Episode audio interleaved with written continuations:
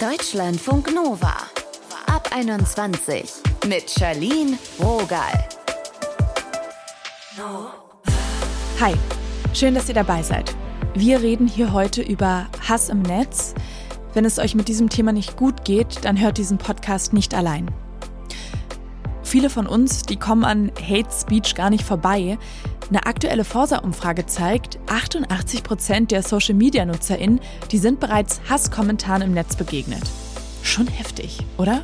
Wir gucken uns heute an, wie wir damit umgehen können. Als erstes hören wir Natascha mit ihren Erfahrungen. Natascha Strobel ist Politologin und forscht und publiziert zum Thema neue Rechte, ist aber auch genau deswegen auf den Schirm von Rechtsextremen in sozialen Netzwerken geraten. Wir haben gequatscht. Hallo Natascha. Hallo. Kannst du dich noch daran erinnern, wann aus Kritik, wann aus Feedback Hass geworden ist und vielleicht auch für dich zur Bedrohung geworden ist?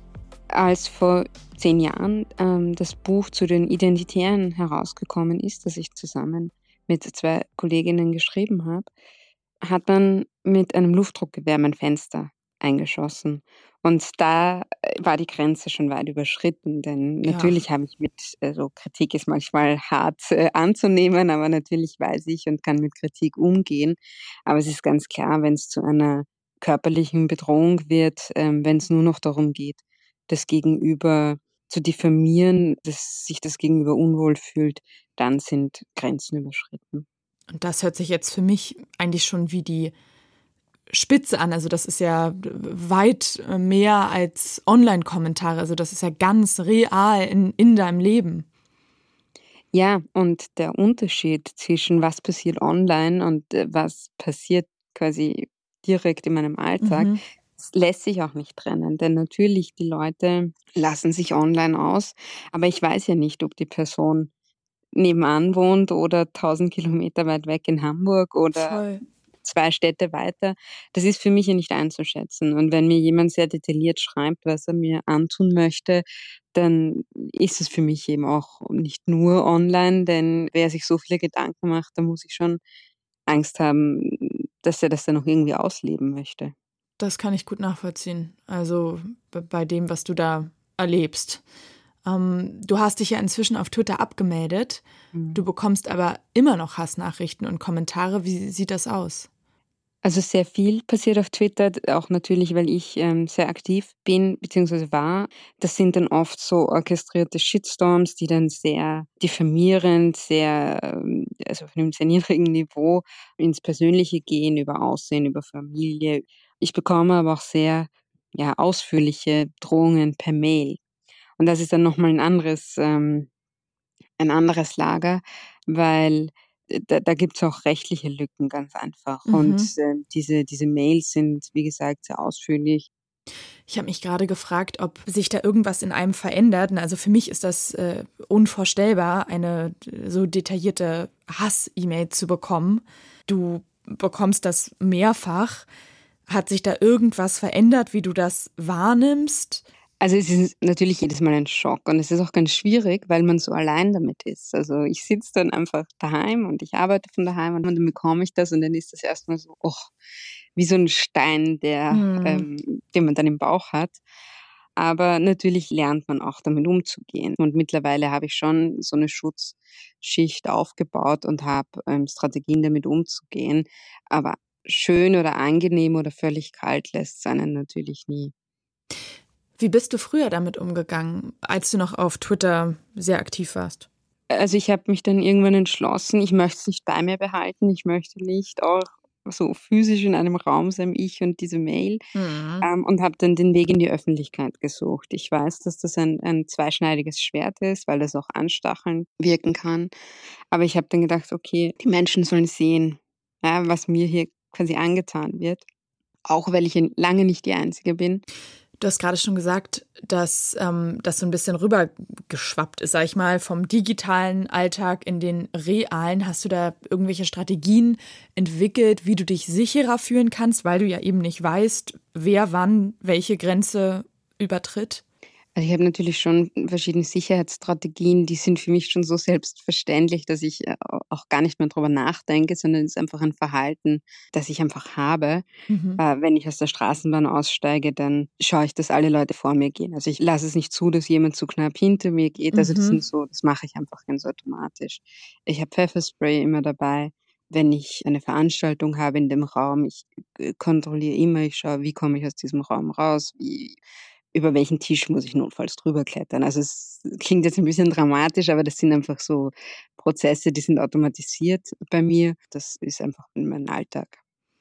Ich finde, das hört sich für mich auch wirklich nach Selbstschutz an. Ne? Also so irgendwie auch vielleicht auch ein bisschen Kontrolle oder so zurückbekommen. Ne? Genau, man muss ja sein Leben auch irgendwie äh, leben und äh, komplett einschränken kann ich mich nicht lassen.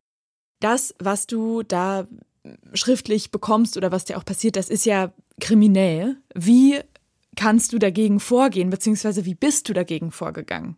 Es gibt leider ganz viele Lücken im, in den Gesetzen, so dass vieles gar nicht so leicht zu verfolgen ist. Mhm. Das hat hm. mehrere Gründe. Das eine ist, dass man die Leute einfach nicht, äh, deren nicht habhaft wird. Das sind anonyme Mails, das sind Mails über so Wegwerf-E-Mail-Adressen. Und dann äh, gibt es aber auch Lücken, zum Beispiel eine E-Mail, wenn es da um Zivilrecht geht, wenn es da um so etwas wie Rufschädigung geht, das ist in Österreich nicht möglich, weil eine E-Mail keine Öffentlichkeit darstellt. Das heißt, wenn mhm. mir jemand so etwas auf Twitter schreibt, dann könnte ich die Person wegen Rufschädigung zum Beispiel anzeigen. Wenn mir dieselbe Person das per E-Mail schreibt, dann nicht.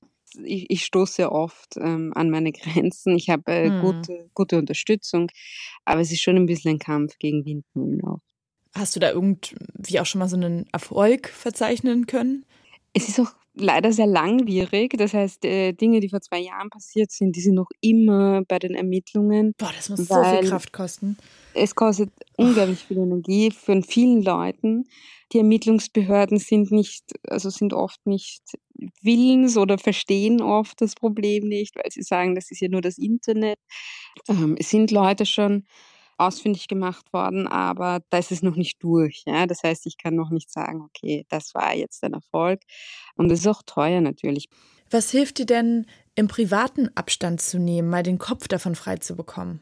Also einerseits habe ich das auch lernen müssen, auch ein bisschen zu sehen, das Problem liegt nicht bei mir, sondern das Problem liegt bei der Person, die das schreibt. Ich bin ein Ventil für deren Hass, für deren Frust.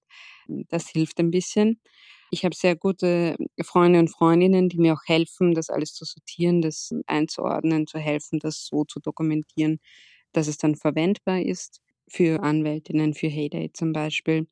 Aber natürlich versuche ich auch einfach privat Abstand. Ich kann es nicht in meine Familie und so weiter so weit reintragen. Ich gehe gerne wandern, ich gehe gerne spazieren, Serien schauen, Bücher lesen. All das hilft, um da auch rauszukommen. Was wünschst du dir von Behörden in Bezug auf Hate Speech?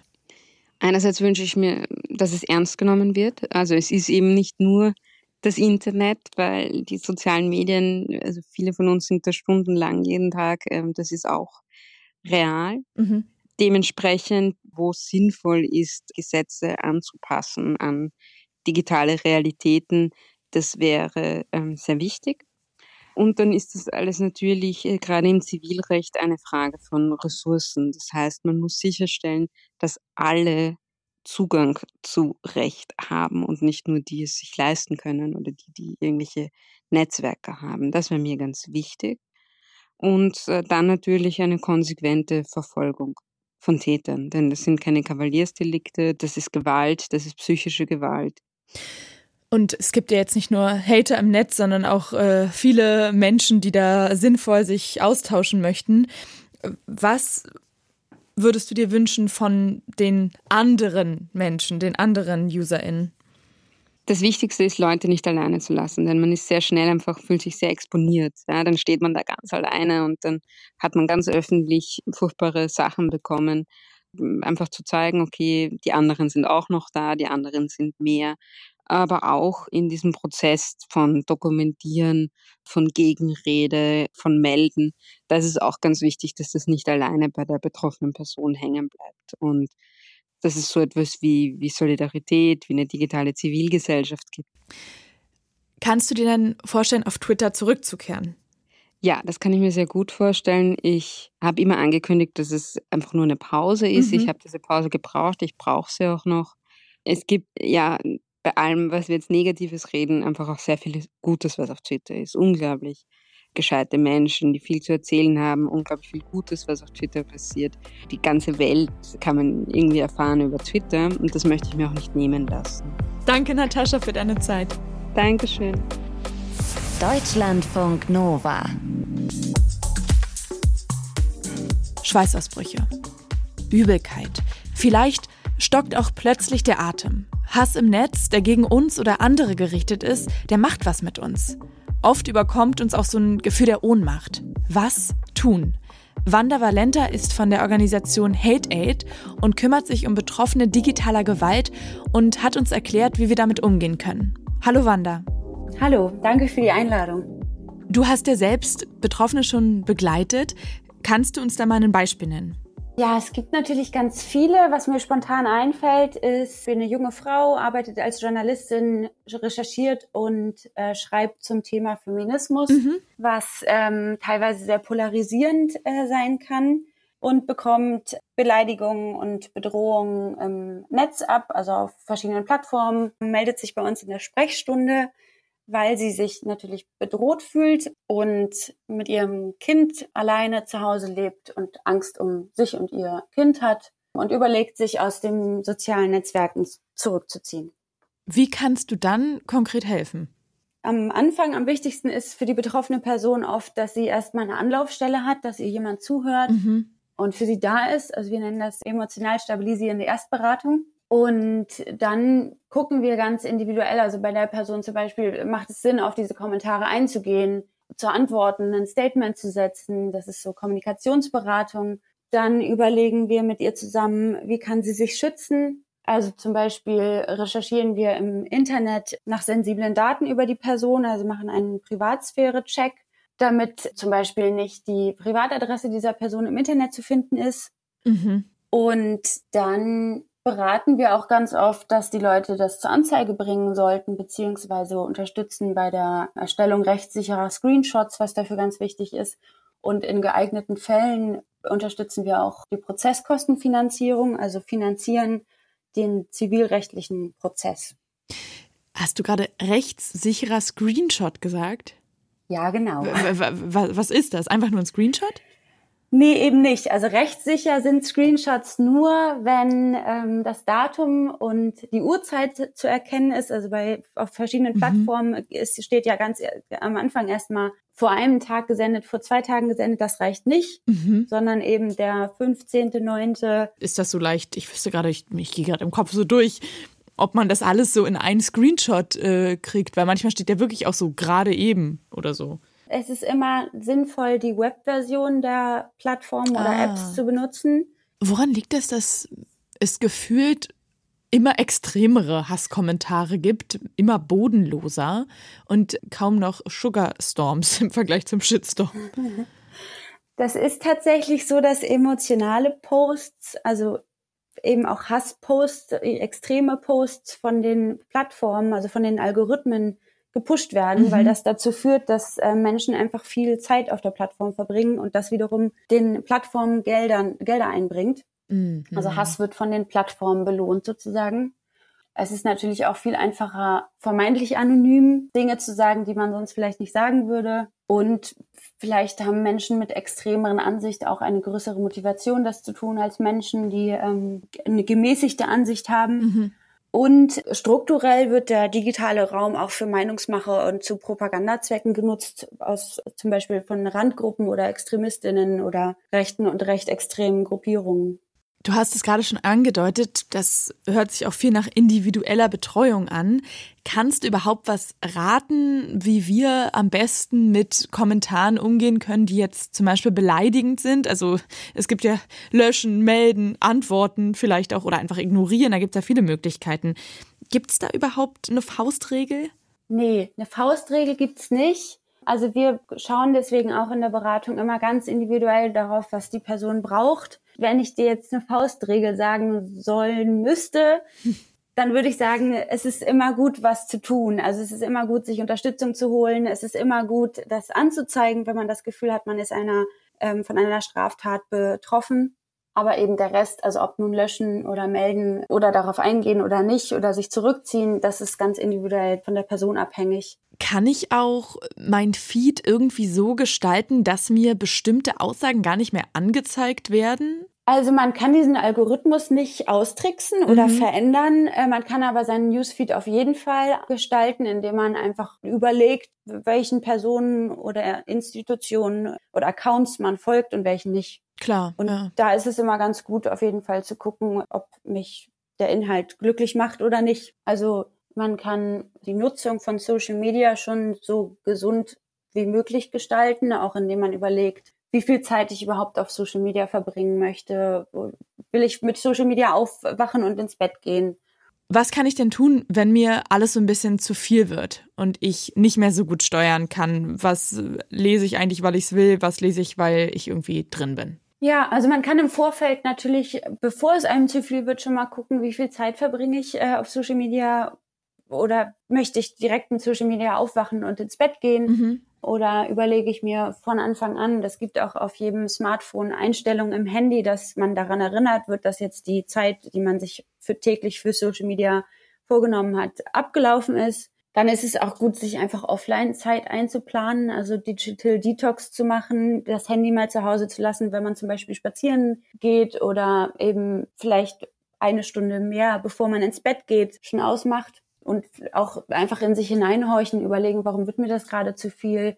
Oder natürlich in extremen Fällen, wenn man einen Shitstorm abbekommt, mhm. tut es auf jeden Fall gut, sich zwischendurch mal äh, rauszuziehen und das vielleicht an eine Vertrauensperson abzugeben und nicht jeden Hasskommentar selber zu lesen. Danke, Wanda, dass du dir die Zeit genommen hast. Gerne. Wanda Valenta von Hate Aid habt ihr gehört.